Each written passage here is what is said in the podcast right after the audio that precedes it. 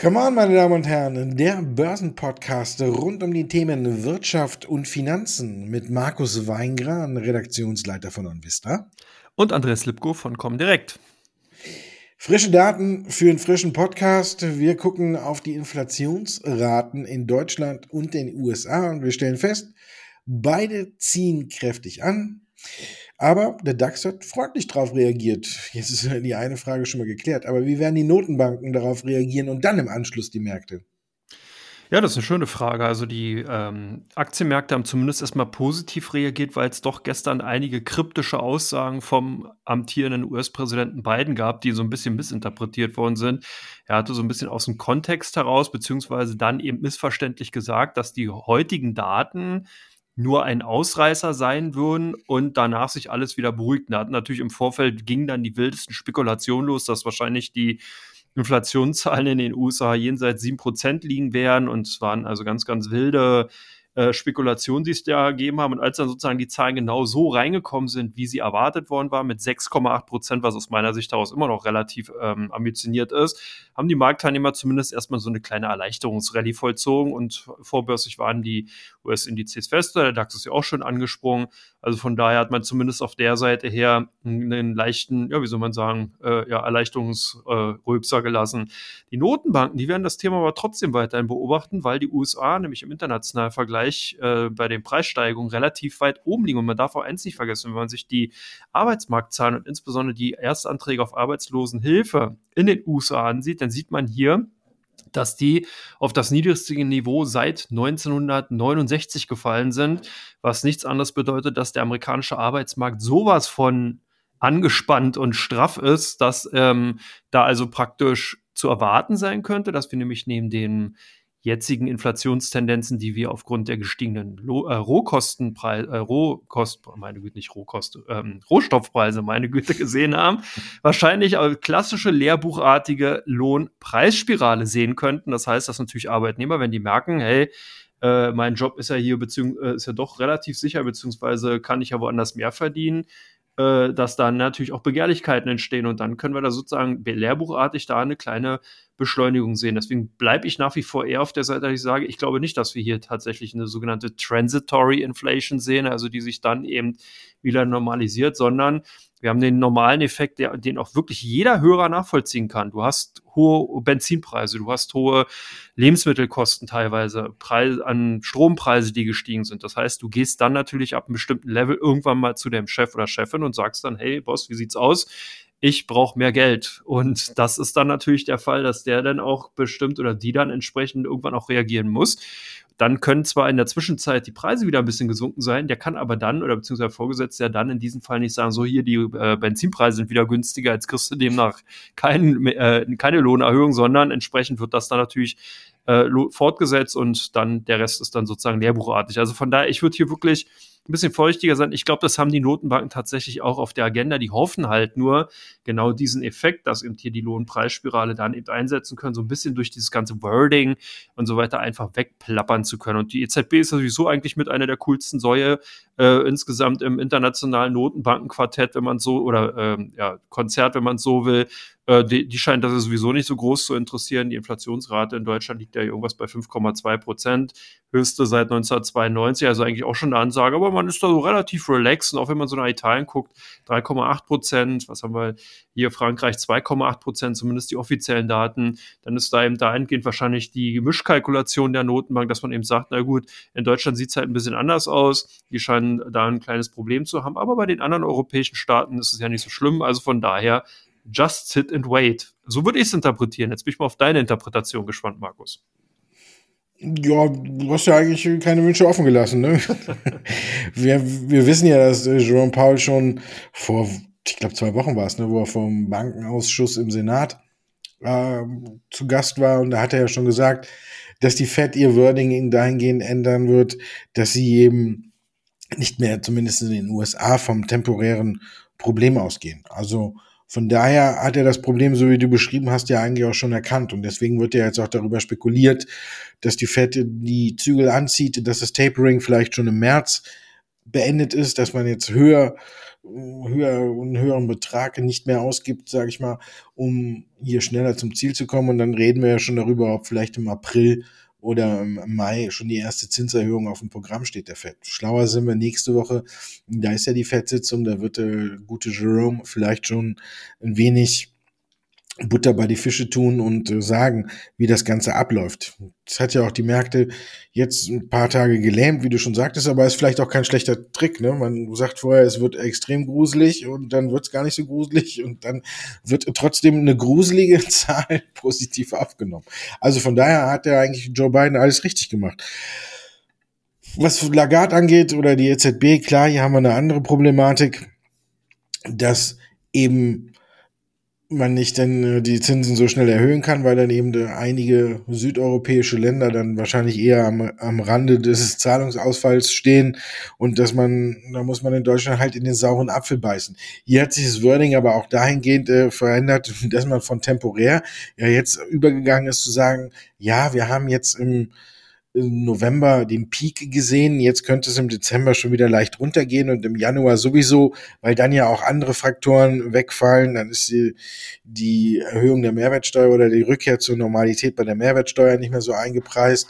Dann sagen einige, die Ölpreise sind ja ein Stück gefallen und somit könnte man zumindestens hier sich wieder Zeit erkaufen oder nicht unter Druck geraten in dem Sinne, dass wir tatsächlich jetzt ein Abflachen der Inflationsrate in Europa sehen oder auch in Deutschland. Ob wir da so richtig schnell an die zwei Prozent insgesamt wieder rankommen, weiß ich noch nicht genau. Hier liegen ja jetzt die Meinungen Mitte des Jahres. Ich glaube, es dauert noch ein Stück länger. Wie du schon gesagt hast, gibt es ja vielleicht einige Probleme, die man jetzt hier nicht so richtig sehen will. Aber vielleicht kriegen wir in Deutschland auch keine Gehaltserhöhung. Dann ist wieder raus. Oder warst du schon bei dem Chef und hast gefragt, ob du mehr Geld kriegst? Ich war bei deinen Chef und habe gefragt, ob er dir mehr Geld gibt. Ach ja, das wäre super. Hat er mir gar nicht gesagt. ja, dann warum wohl? dann gehe ich mal zu deinem. ja, ist nett.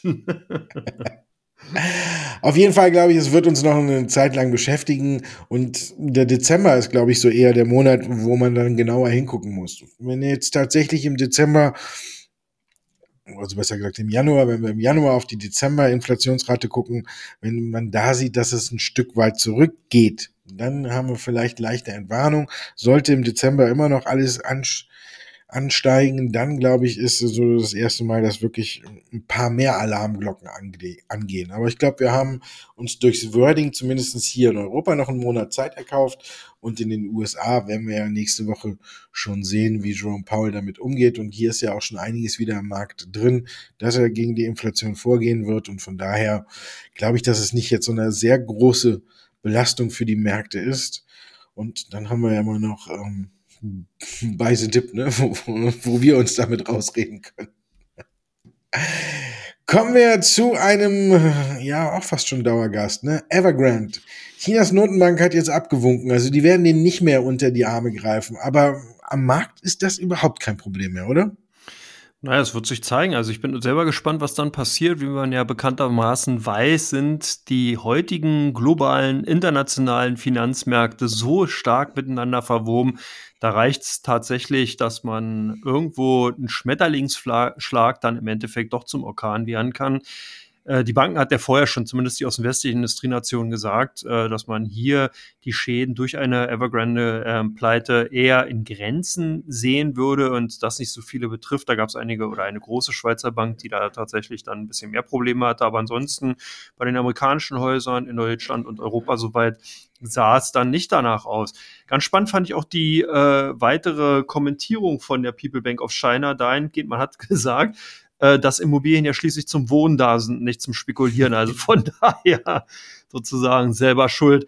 Also ist schon ganz spannend, ähm, wie da sich jetzt momentan zumindest erstmal die öffentlichen Stellen so ein bisschen positionieren. Und ähm, ich glaube auch ganz ehrlich nicht, dass wir hier wirklich so einen richtig krassen eine Bruchlandung sehen, sondern ich glaube, das wird so eine Art, ich weiß nicht, wie Soft Landing, dazu fehlen mir jetzt auch so ein bisschen die tieferen Einblicke, was da von der rechtlichen Seite her in China möglich ist. In den USA hat man ja auch so die Möglichkeit, da muss man nicht Chapter 11, sondern da gibt es auch noch andere äh, ähm, Insolvenzmöglichkeiten, dass man erstmal unter Gläubigerschutz steht und dann trotzdem restrukturieren kann und so ein bisschen Zeit hat und sozusagen nicht sofort den ganzen Laden zerkloppt. Und vielleicht gibt es sowas in China ähnlich, dass man da dann erstmal auch sagt, hey, wir können nicht mehr. Das haben sie ja offiziell jetzt auch gemacht. Also der Fall des Defaults ist schon eingetreten jetzt offiziell. Die, Not äh, die Ratingagenturen haben entsprechend schon reagiert.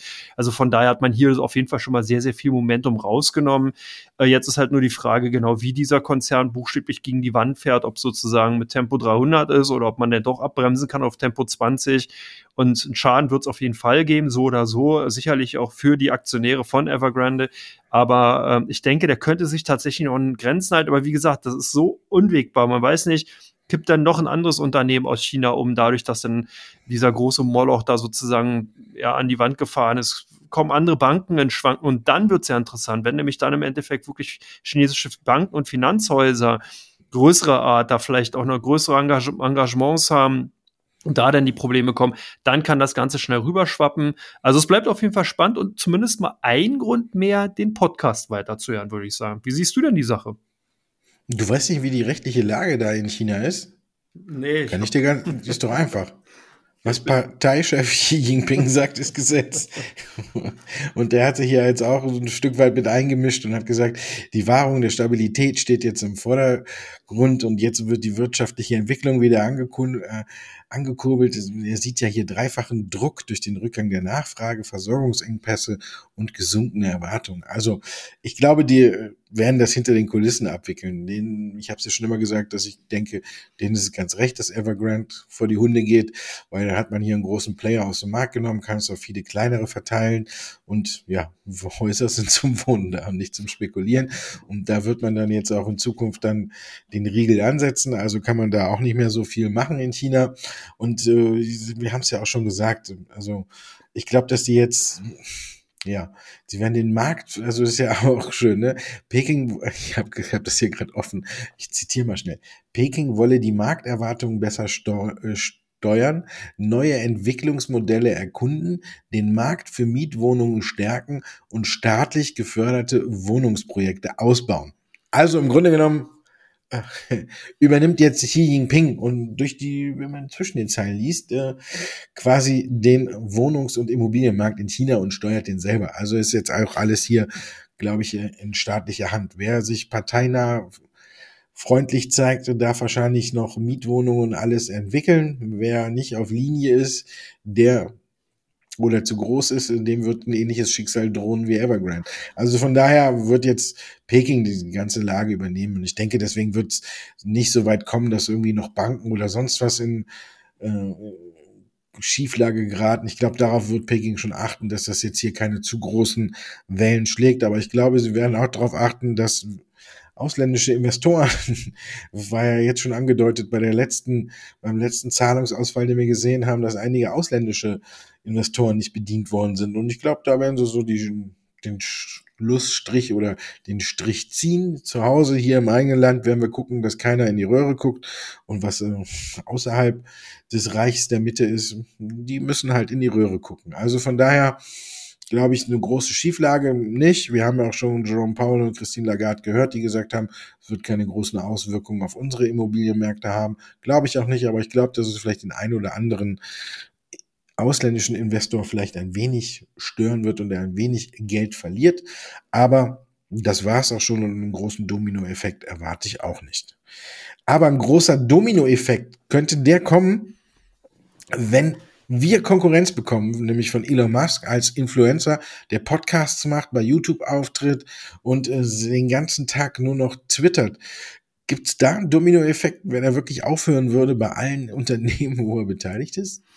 Ja, zumindest hat er das ja so gesagt. Und ich muss auch sagen, also es führt natürlich so ein bisschen diese rote Linie weiter, die wir von Elon Musk bereits schon seit mehreren Jahren zu sehen bekommen. Und ich muss auch sagen, ich finde es problematischer. Klar kann man jetzt sagen, ja, ist eine coole Sau und passt alles und äh, Innovator und hat mega mäßige Ideen, Visionär und so weiter und so fort. Aber eben ein Unternehmen zu leiten bedeutet eben auch Verantwortung zu haben. Verantwortung den Angestellten natürlich in erster Linie gegenüber, als auch natürlich dann entsprechend den Investoren, Aktionären und alle, die im weitesten Sinne mit dem Unternehmen zu tun haben, natürlich auch den Kunden. Und wenn ich mich dann hinstelle und solche, ja, auch vielleicht nur spaßhaft gemeinten äh, ähm, ja, Floskeln oder Äußerungen tätige, dann finde ich das irgendwie grenzwertig, vor allen Dingen, weil er eben im Vorfeld ja auch bereits schon für fast 12 Milliarden US-Dollar Aktien verkauft hatte, quasi nahe der Höchstkurse.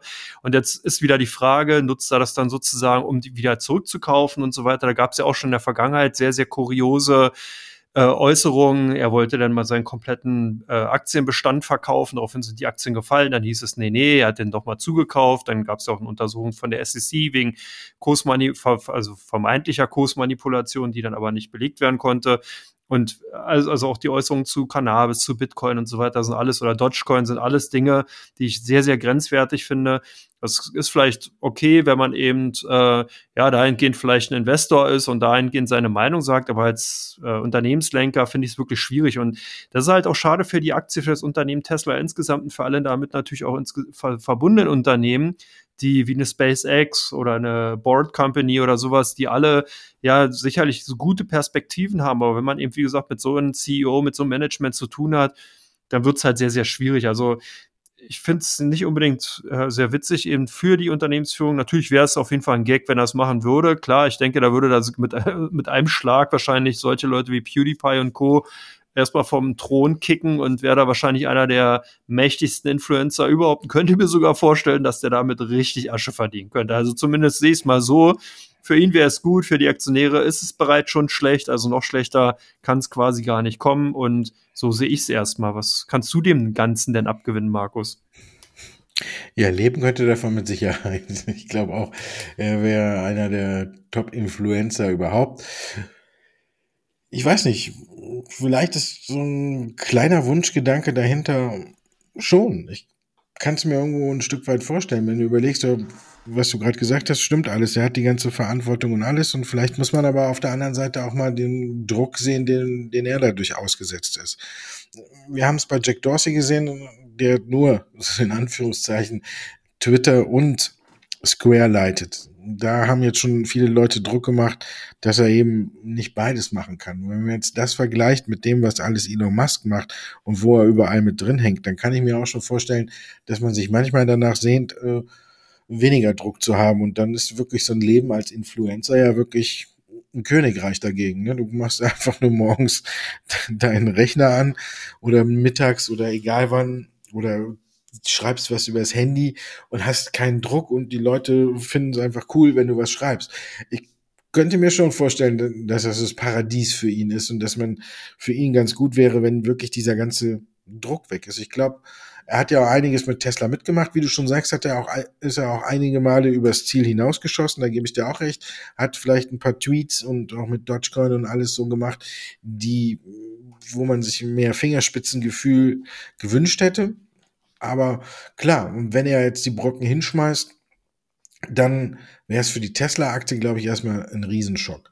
Ich habe heute schon bei Mahlzeit gesagt, aber vielleicht ist es auch schon so ein Vorbote. Wir hatten ja auch diese Woche schon einen Artikel in der äh, New York Times, wo darauf hingewiesen wurde, dass das autonome System von Tesla eigentlich gar nicht so gut ist, wie viele glauben, oder dass es sich am Ende gar nicht durchsetzen wird und ähm, auf dem aktuellen Stand Tesla vielleicht damit überhaupt gar keine selbstfahrenden Autos an den Start bringen kann. War natürlich alles nur reine Spekulation und hier wurde dann auch natürlich wieder gegen Elon Musk geschossen und gesagt, er hat sich hier für, sagen wir mal, durch die Blume was gesagt, durch für ein billigeres oder billiges Kamerasystem in den Autos entschieden, was letztendlich nicht zum Ziel führt. Das ist ja auch schon wieder was, wahrscheinlich was an ihm nagt. Also auf der einen Seite kann ich es gut nachvollziehen. Ich glaube, und wenn man mal diesen Status erreicht hat, dass man vielleicht sagt, ja, ich wage nicht mehr. Ich möchte nicht wissen, wie er sich Jahre zuvor gefühlt hat, als er gegen die ganzen Shortseller gekämpft hat und wo er dann natürlich auch manchmal die Nerven verloren hat und dann auch mit der SEC Ärger hatte, was aber irgendwo auch damals schon ein Stück weit nachvollziehbar war, wenn man ein Geschäftsmodell aufbaut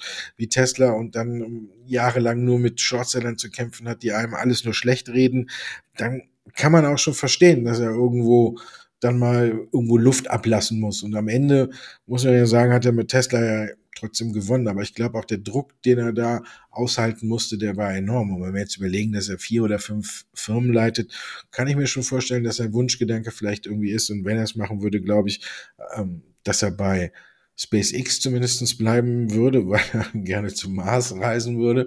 Und von daher, ja, kann ich es mir ganz gut vorstellen, dass es so sein geheimster Wunsch ist, das wirklich zu machen, aber ich kann mir aktuell noch nicht vorstellen, dass er es wirklich macht. Aber ja, Verantwortung hin oder her. Ich glaube, ich hätte ein gutes Stück Verständnis dafür, wenn er es macht, weil dem Druck, den er ausgesetzt ist mit den ganzen Firmen, auch wenn man jetzt sagt, er ist ja Milliardär und hat äh, das ganze Geld versilbert, dann heißt, muss ich sagen, Geld ist vielleicht auch nicht alles, aber klar kann er sich jetzt zur Ruhe setzen und nur noch twittern. Und ich glaube, ja, mal Hand aufs Herz, wenn du so viel Geld hättest, würdest du wahrscheinlich auch nur noch über Twitter was machen. Ne? Und ja, ich glaube es noch nicht, dass er es macht, weil ich glaube, dafür ähm, ist er noch zu sehr visionär, aber ähm, ich glaube, so sein tiefster geheimer Wunsch ist es schon. ja, und jetzt kommen wir zu Teil zwei. Da geht es dann um die Fragen vielleicht auch sind hier die tiefsten, geheimsten Wünsche, dass die Aktie steigt, aber auch die können wir manchmal nicht erfüllen.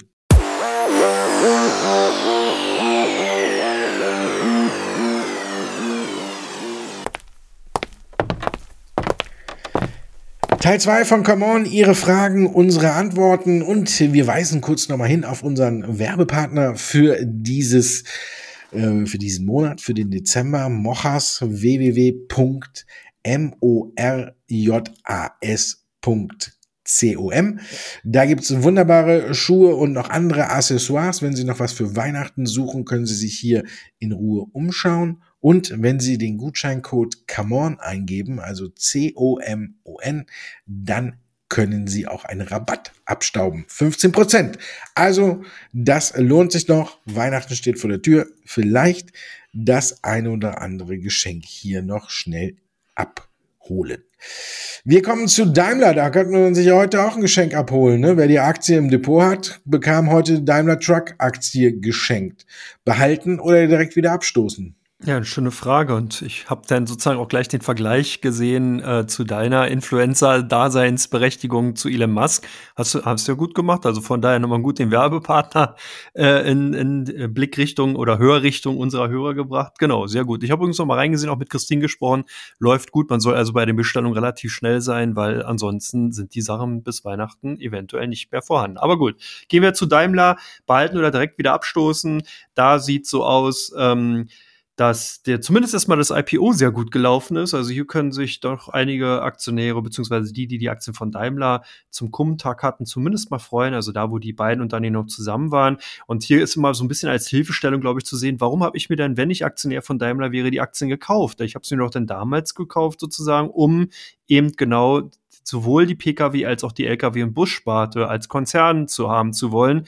Und demzufolge würde ich dann, wenn ich diese Entscheidung so getroffen hätte, äh, auch beide Aktien behalten. Wenn ich jetzt aber sage, ja, nee, ich habe mir die eigentlich nur gekauft, weil ich die auf die Pkw-Sparte schiele und ich wusste gar nicht, dass die auch eine Truck- oder eine Bussparte haben, was ja auch durchaus sein kann, dann heißt natürlich ganz klar, komme was wolle, Daimler Truck äh, Aktien auf jeden Truck Holding Aktien verkaufen, weil es macht ja keinen Sinn, hier zu spekulieren äh, auf eine Sache, mit der man eigentlich gar nichts zu tun hat. Man kann aber natürlich auch andersrum sagen, dass man eben äh, gerne diesen zyklischen Teil, der eben durch die Truck-Sparte ja von Daimler im Endeffekt ja vollends vorhanden ist und die LKWs sind eben traditionell wesentlich zykli zyklischer als PKWs. Es hat eben damit zu tun mit Konjunkturzyklen und wenn es eben der Industrie gut geht, kaufen die natürlich mehr LKWs, wird mehr transportiert und so weiter. Und wenn dann eben eine Rezession ist, dann ist es genau umgedreht. Das heißt, die LKWs werden nicht mehr nachgefragt. Bei den PKWs hat man zwar auch diese Bewegung drin, aber nicht so ausge ausgefeilt beziehungsweise so ausgedehnt wie eben bei äh, Trucken und Bus, also bei Trucks und bei Bussen, sondern eben eher vermindert und von daher ist das vielleicht mal ein Anhaltspunkt. Mich erinnert das so ein bisschen das IPO, was, oder Spin-off besser gesagt, was wir heute gesehen haben bei Daimler Truck, an die äh, Traton oder Traton oder Traton äh, vor äh, einigen Jahren 2019. Es war nämlich kurz nach dem Start äh, von unserem Podcast, glaube ich, oder? Ja, ich glaube ja. Und, ähm, ach nee, wir sind halt 2018 haben wir schon zugelegt. Na gut, egal. Also 2019 gab, war das IPO von äh, Traton und ähm, witzigerweise der IPO-Preis damals auch bei 27 Euro und scheinbar böses dabei denkt. Und bis dahin oder seitdem sind die Aktien immer so ein bisschen hin und her gependelt. Und das ist genau diese Zyklik, die man da schön erkennen kann. Das heißt, derjenige, der vielleicht mal so ein kleines Vergleichnis oder einen Vergleich sucht, sollte da auch mal hinschauen. Das Traton ist halt die Lkw- und Bussparte von dem Volkswagen-Konzern, wo eben MAN, Scania und Co. so drinne sind und entsprechend dann eben zum Teil zumindest an die Börse gebracht worden sind. Was ganz interessant ist hier, die Marktkapitalisierung damals 10,7 Milliarden Euro, jetzt hier bei der Daimler Truck äh, Holdings ungefähr was so um 30 Milliarden, wobei 65 Prozent tatsächlich nur äh, an der Börse jetzt gehandelt werden können. 35, 65 Prozent, 35 Prozent hält Daimler selber noch im Konzern. Das heißt also, ein gutes Drittel sind nicht im Free Flow drin. Also das vielleicht nochmal so. Hier ist um zu sehen, dass Daimler Truck selber, zumindest das Management, so ungefähr mit einer Marge rechnet in 2021 zwischen 6 und 8 Prozent. Und äh, vielleicht auch nochmal zur Größenordnung. Der, der Konzern hat über 100.000 Angestellte und hat 40 verschiedene Produkte. Also wirklich LKWs, Busse, alles Mögliche. Von wahrscheinlich wirklich den großen Brummis bis zu den eher kleineren, weiß nicht, Unimox oder sowas, keine Ahnung. Ähm, also eher kleinere LKWs oder kleinere Beförderungs-LKWs. Äh, äh, und äh, das halt nochmal so. Also von daher, ich denke, das ist eine ganz klare individuelle Entscheidung. Will ich eben, wie gesagt, die den, die Aktien drin haben, weil ich eben auch damals die Daimler-Aktien entsprechend gekauft habe mit den Truck- und den Lkw-Anteilen. Das war mir klar. Dann behalten. Wenn man das gar nicht wusste, dann verkaufen. Wenn man eben äh, entsprechend sagt, Mensch, ich finde die ganz sexy, irgendwie LKWs, klar, Busse, wird was, dann kann man entsprechend auch dazu kaufen. Also von daher ist es wirklich eine Sache, die kann man so pauschal nicht beantworten. Ich denke aber, es ist schon sehr, sehr viel auch eingepreist. Wir haben es heute gesehen, die Handelsspanne in den Aktien sehr breit, 28 bis 32 Euro.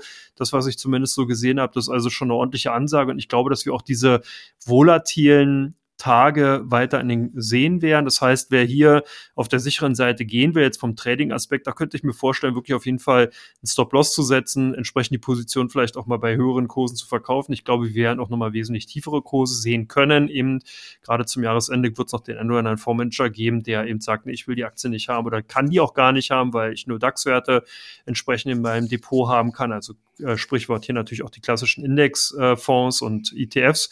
Die schmeißen nämlich die Anteile dann entsprechend aus ihren Depots raus. Und äh, das muss man halt auch nochmal sehen. Also zum Jahresende könnte es mit den Daimler Truck vielleicht nochmal ein bisschen leichter sein, aber im kommenden Jahr könnten die durchaus interessant sein. Vielleicht erstmal auch so nochmal abgekürzt, damit ich wenigstens auch nochmal eine individuelle Antwort von mir darauf geben kann. Jetzt bin ich mal auf deine individuelle Antwort zum nächsten Unternehmen gespannt, Markus. Bayer, Erfolg bei Glyphosatprozess. Äh, geht es jetzt aufwärts? Ich glaube, diese Frage, wie oft haben wir die gestellt? 20 Mal oder sowas. Jetzt bin ich gespannt, was du dazu zum 21. Mal sagst. Ja, man weiß es noch nicht, ne, ob es ein, ein, Licht am Ende des Tunnels ist oder ob tatsächlich dann der D-Zug dann doch dadurch rast. Ein kleiner Schritt nach vorne. Er ist ja auch heute, sag ich mal, relativ schnell wieder abverkauft worden, aber Aktie war vorbörslich ja über 4% im Plus und mittlerweile sind wir, glaube ich, noch bei 2%, um die 2% ja, wie gesagt, ja, es ist ein kleiner Teilerfolg. Es war eine Dame, die geklagt hat, dass sie äh, an Krebs erkrankt ist, weil sie eben äh, den Unkrautvernichter Roundup benutzt hat. Das Gericht hat jetzt festgestellt, dass es nicht oder ihre Erkrankung nicht auf Roundup zurückzuführen ist. Und Bayer hat natürlich gesagt, es tut ihnen leid um die Erkrankung der Dame, aber es war richtig vom Gericht festzustellen, dass Roundup bei, was ich dann auch immer gut finde, ne, im Grunde genommen ist es ja trotzdem ein Eingeständnis. Ähm, bei, wenn man dann schreibt, bei Ord beim ordnungsgemäßen Gebrauch ist es nicht krebserregend. Das ist ja auch Schwachsinn. Also finde ich irgendwo ist es dann ein bisschen komisch. Also pass auf, gebrauch's ordnungsgemäß. Wenn du es nicht machst, kriegst du Krebs. Also sowas auf den Markt zu lassen, ist dann ja nur auch wieder mal äh, komisch, wenn das so ist tatsächlich, weil dann ähm, wer liest denn schon die Beilagenzettel? Also ich lese selten. Also wenn ich mir irgendwie sowas kaufe. Aber anscheinend muss ich das dann doch mal öfter machen. Ist ein kleiner Teilerfolg. Ich glaube aber nach wie vor schwebt dieses äh, richtige große Schwert immer noch über Bayer und wir sehen es auch, es ist ein Verhaltenes. Jetzt kommt noch hinzu, heute war jetzt auch keine so gute Marktphase. Vielleicht, wenn wir hier wieder in voller Euphorie oder in äh, Erholungsmodus wären, hätten wir vielleicht einen größeren Anstieg gesehen, mag alles sein ich muss sagen, ich war lange Zeit ein Bayer-Fan und habe auch immer auf die Aktie hingewiesen und habe gesagt, ja, ich glaube, sie kriegen das in den Griff. Und wenn sie es in den Griff kriegen und den Vergleich abgeschlossen haben, dann läuft's auch. Und dann sehen wir auch wieder Kurse deutlich über 50 Richtung 60. Aber man kriegt's halt aktuell immer noch nicht in den Griff. Und ich kann jeden verstehen, der die Geduld verliert. Und man wird ja irgendwann auch irgendwie wie eine äh, leiernde Schallplatte, wenn man sagt, ja, okay, ist immer noch nicht aus der Welt, brauchen wir noch ein Jahr Geduld, ist immer noch nicht aus der Welt, brauchen wir noch drei Monate Geduld. Ja, ich kann ja jeden verstehen, der sagt, nee, will ich nicht mehr.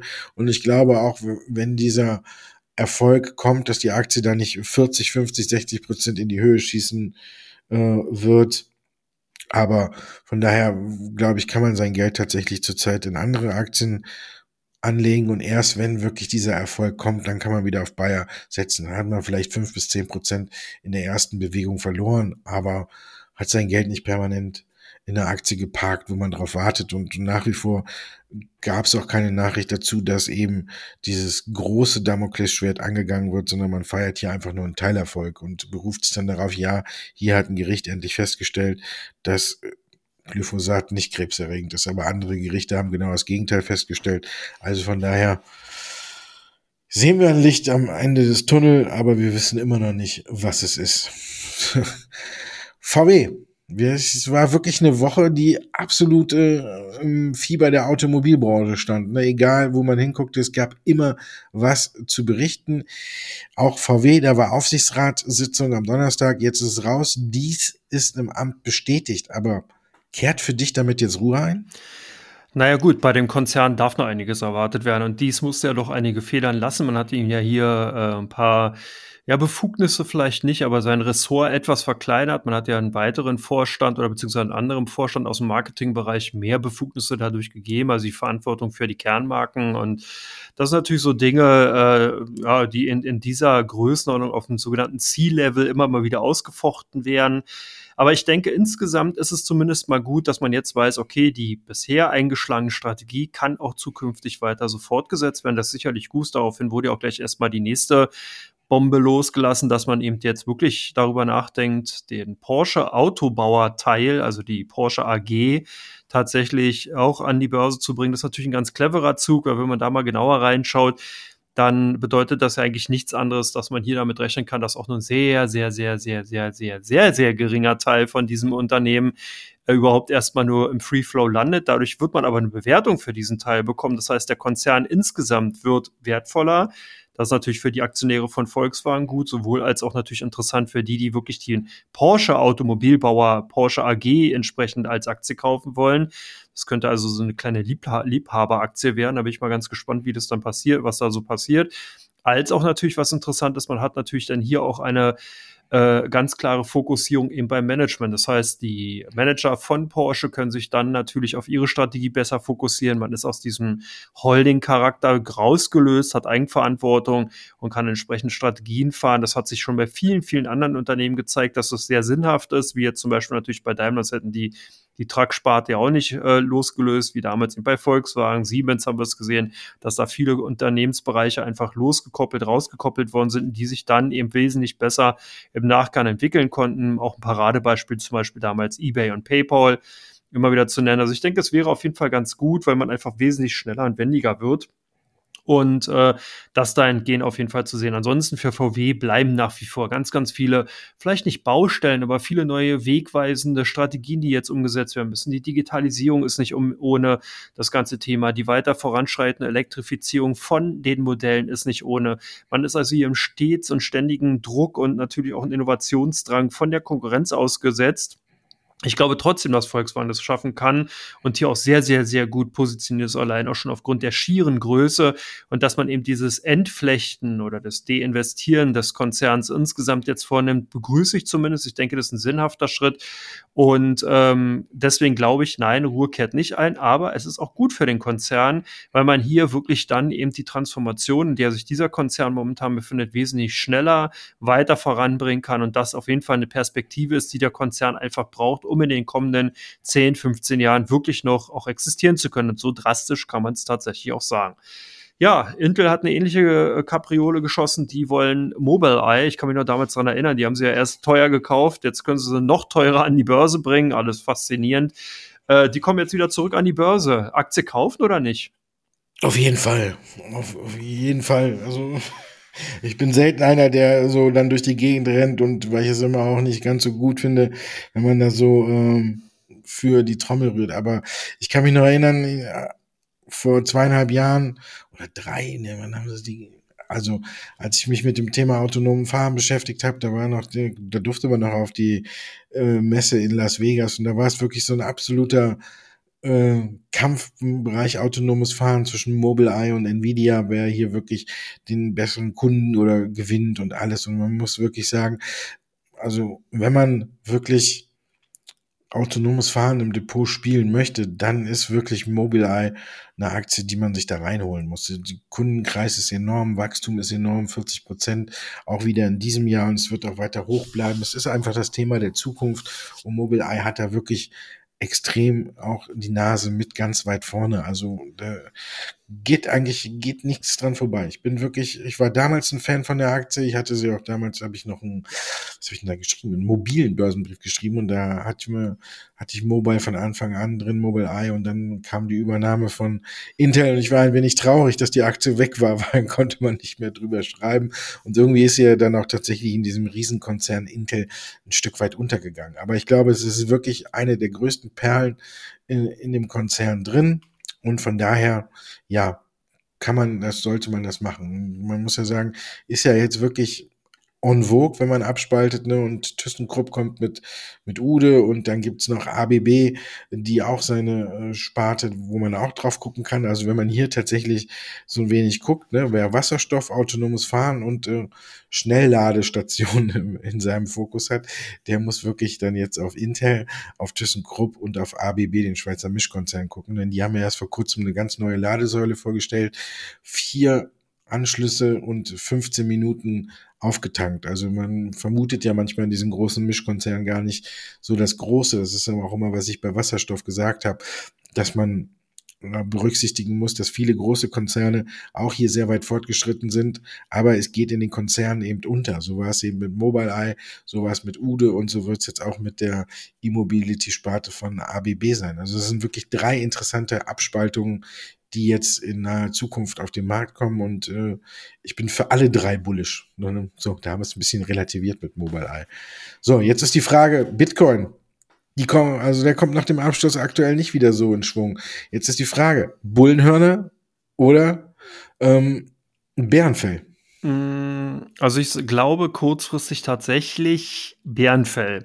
Weil insgesamt bleibe ich bullish für Bitcoin, aber kurzfristig stört mich einfach, dass hier ein extremer Optimismus noch vorhanden ist. Das heißt, viele ja, bekennende Bitcoin-Jünger äh, greifen selbst auf diesem Niveau zu. MicroStrategy, äh, der CEO hat zugekauft, etliche anderen sagen, ja, das ist eine einmalige Kaufchance und so weiter. Das erinnert mich so ein bisschen an den Aktienmärkten, wenn da eben auch alle bei Co-Stürzen angefangen haben, wieder kaufen zu schreien, also bei The Dip sozusagen, dann erinnert mich das immer so ein bisschen an das Pfeifen im Wald, weil man eben selber voll ist mit dem Zeug bis unter die Dachspanen und eigentlich nur noch dann händeringend neue Käufer sucht. Und wenn das dann irgendwie alles nicht mehr so richtig aufgeht, dann merkt man schon, dass da eigentlich auch eine gewisse Sättigung da ist. Und ich befürchte das einfach, dass wir das jetzt sehen werden, das heißt, dass einfach hier die Gewinnmitnahmen, die man eben bei vielen einfach auch sieht, weil die vielleicht, das darf man nicht vergessen, wir haben jetzt Jahresende und es gibt vielleicht viele institutionelle Investoren, die dürfen aufgrund ihrer Anlagerichtlinien vielleicht auch gar nicht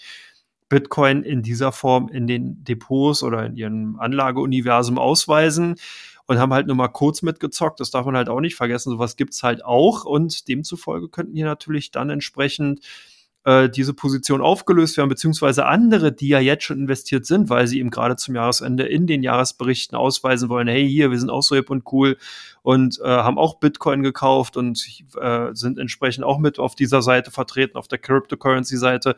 Die sind natürlich entsprechend positioniert und haben überhaupt keine Notwendigkeit weiter aufzubauen, weil warum soll man sich so ein volatiles Vehikel zum Jahresende reinholen und damit vielleicht nochmal die Gesamtperformance zerschießen? Also man merkt schon, ist nicht ganz einfach. Mir fehlen einfach wirklich momentan die bullischen, kurzfristigen, ich sage jetzt mal eher handelstechnischen Argumente, um hier wirklich zu sagen, ja, jetzt geht die Party weiter. Ich glaube, wir werden eine sehr, sehr volatile Zeiten sehen in den letzten Tagen noch in diesem Jahr, aber eher mit der Tendenz in Richtung Kurs Süden.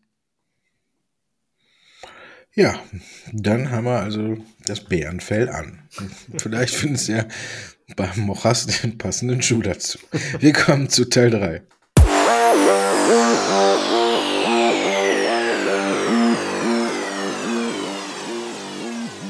Und da hat sich wieder einiges getan bei OnVista. Wir haben äh, Werte, die stark gesucht waren und wir haben Werte, die stark gehandelt wurden.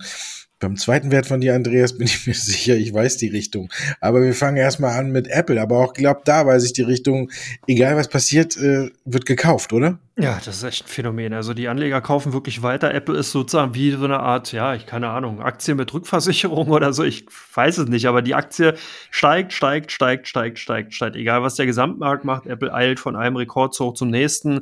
Und das sieht man halt auch wirklich, das ist in sehr, sehr vielen Depots von unseren Kunden entsprechend drin, wird auch nach wie vor gekauft. Also hier kauft man bei Schwäche, hier kauft man bei Co-Stärke ein Phänomen diese Aktie. Also von daher ist sie zumindest mal wieder unter den Top 5 jetzt hier bei den meistgehandelten ausländischen Aktien bei der Comdirect vertreten gewesen. Und bei euch Vulcan Energy.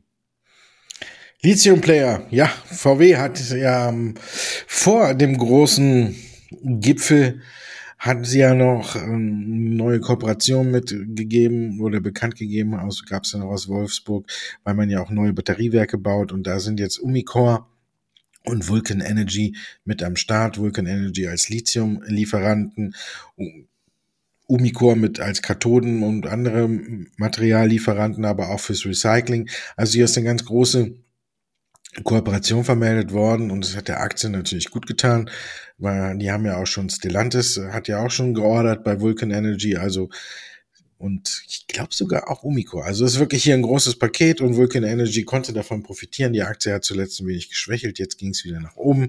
Gute Nachrichten bedeutet natürlich bei uns guckt jeder auf den Kurs und guckt sich die Nachricht an. Jetzt bin ich mir auch so ziemlich sicher, ich weiß, in welche Richtung es geht. Jetzt sind wir wieder im Süden, oder? Bei der Global Fashion Group. Vollkommen richtig, ja. Da haben, glaube ich, nicht nur alle ein Bärenfell an, sondern mittlerweile äh, die Klamotten von Global Fashion Group komplett über Bord geworfen, so nach dem Motto. Aber ja, das ist auch kein Wunder, wenn man sich halt ansieht, hier gab es wirklich eine deftige äh, Umsatz- und Gewinnwarnung. Und das ist natürlich ein Ding gewesen, wo halt viele ganz kalt auch überrascht worden sind. Äh, anstatt der avisierten 16 Millionen soll es jetzt hier bei den EBTA nur noch 10 Millionen werden. Das ist schon ordentlich. Und wir merken ja eigentlich, wir haben auch an dieser Stelle schon ganz oft darüber gesprochen, die Phase, die Marktphase momentan ist wirklich so, die Investoren, die dulden sowas überhaupt nicht mehr. Und da kann man eigentlich noch von Glück reden, dass es ja nur 20 Prozent sind, die diese Aktie dann verlieren. Wir haben andere Unternehmen gesehen, wie eine DocuSign und Co., die verlieren mal schnell 40 Prozent. Ich glaube, äh, das ist halt auch dann nachvollziehbar, dass die meisten Kunden, also quasi die Aktie natürlich heute verkauft haben und die deswegen eben doch bei den Top Werten sind, die am meisten gehandelt worden sind. Und jetzt haben wir einen wirklich alten Bekannten, da bin ich ja mal gespannt, was du da erzählst, GameStop. ja. Auch hier ging es nach unten. Ähm, von daher muss ich sagen, klar, vielleicht kehrt so ein wenig Normalität ein. Es gab die Zahlen, haben natürlich bei uns diese Woche auch viele drauf geguckt, weil es eben die Zahlen gab und die waren halt auch unter den Erwartungen. Verlust war deutlich mehr höher als angenommen. Der Umbau hin zum E-Commerce Game Shop, der kostet halt eben auch sein Geld. Von daher haben viele drauf geguckt und es kehrt so ein bisschen Normalität ein. Aber was ich muss auch noch sagen, was ich heute gesehen habe, GameStop ist ja eigentlich die klassische oder mit AMC ja quasi die Mutter aller Meme-Aktien. bei GameStop äh, ist es noch nicht der Fall, aber bei, bei AMC verkaufen jetzt auch die Vorstandsmitglieder. Also die bedanken sich dann auch nochmal bei den ganzen Meme-Anlegern und haben jetzt heute auch noch alle selber Aktienpositionen oder die Woche Aktienpositionen verkauft.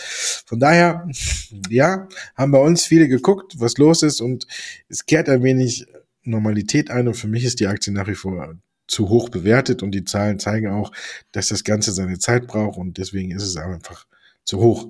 Und deswegen würde ich auch nach wie vor die Finger davon lassen. Außer ich bin ein hartgesottener Anleger und sage, ich habe ein bisschen Geld übrig und möchte zocken, dann kann man das vielleicht machen. Es ist natürlich nie auszuschließen, dass hier wieder die nächste Attacke kommt äh, aus dem Meme-Bereich und äh, dass es dann wieder nach oben geht. Das kann man natürlich nie ausschließen, obwohl man unter normalen Gesichtspunkten sagen müsste, ich lasse erstmal die Finger von der Aktie. Und jetzt kommt so mein persönlicher Gruselfaktor in meinem Musterdepot bei Mahlzeit. HelloFresh, die Aktie fällt und fällt und fällt und wahrscheinlich verkaufen bei euch die Leute auch weiter. Ja, ist ganz spannend. Da kann man das gar nicht so klar sagen. Was ich gesehen habe, ist halt nur sehr hohe Handelsaktivitäten, aber es wird tatsächlich auch teilweise noch gekauft. Also nicht nur verkauft dann tatsächlich. Das hat man natürlich dann erstmal als erste Schockreaktion, äh, nachdem man hier die Prognose gekappt hatte, Ähm, es haben natürlich viele entsprechend auch dann darauf äh, reagiert und ihre Bestände reduziert, aber es gab dann auch welche, die auf niedrigem Niveau wieder zugekauft haben. Und dahingehend sind die Aktien erstmal gar nicht so einfach einzuschätzen aufgrund der Handelsaktivitäten von den, von unseren Kunden, aber zumindest dadurch vertreten und äh, in den Top 5 der meistgehandelten deutschen Werte. Und jetzt last but not least deine, wie soll man, wie hieß das Depot? Irgendwas mit äh, Strand oder Land? Steinhoff. Nee. Beach oder Under the Bridge. ja, und ich, ich glaube, das ist Steinhoff, die Position ist da, glaube ich, äh, jetzt immer noch heillos im Minus. Aber die Aktie hat in dieser Woche, wie gesagt, wenn man äh, eben Hardcore-Zocker ist, fast 100 Prozent gemacht. Und deswegen gucken natürlich bei uns auch wieder einige drauf und gucken, was da passiert. Und die Aktie ist bei uns in, der, in den Top 100 auch, glaube ich, ja, ist wieder unter die Top 10 geschnellt, weil man wirklich gesagt hat, ähm, da gucke ich nochmal drauf, was da jetzt passiert. Und es geht wohl um eine Gerichtsverhandlung.